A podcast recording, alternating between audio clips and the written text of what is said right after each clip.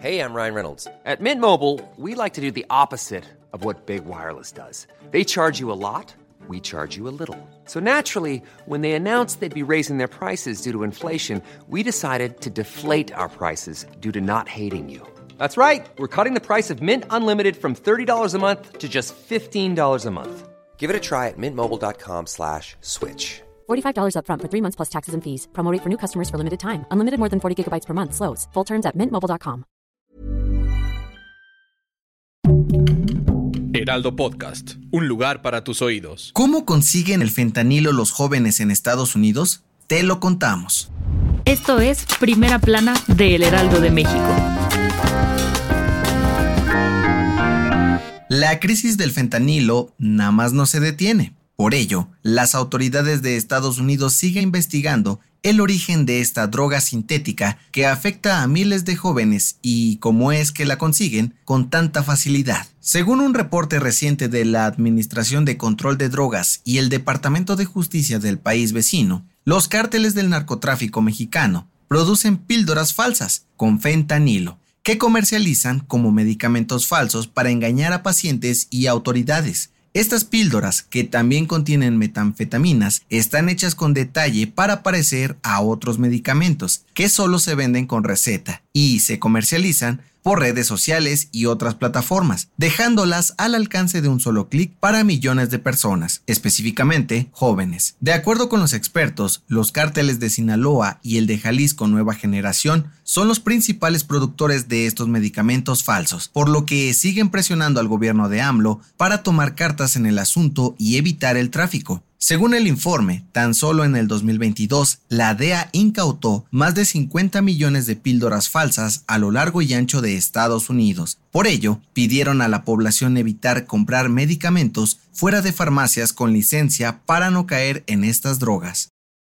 Gracias por escucharnos. Si te gusta Primera Plana y quieres seguir bien informado, síguenos en Spotify para no perderte de las noticias más importantes y escríbenos en los comentarios qué te pareció este episodio.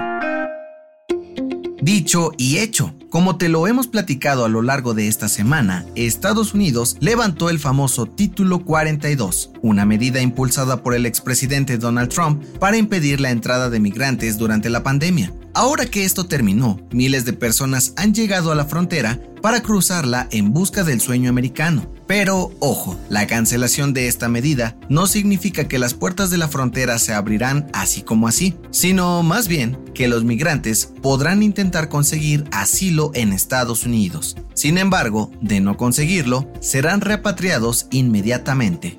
Esto ha provocado que las ciudades fronterizas estén desbordadas con miles de personas de países como Haití, Nicaragua, Guatemala y Venezuela, algunos incluso atravesando el río Bravo en balsas improvisadas con colchones para llegar al gabacho. Las autoridades de ambos países aseguraron que se enfrentan a una de las crisis migratorias más graves de los últimos años, pero que esperan llevarlo a buen puerto y tratar de resolver la situación legal de la mayor cantidad de gente posible. ¿Lo lograrán? Te leemos en los comentarios.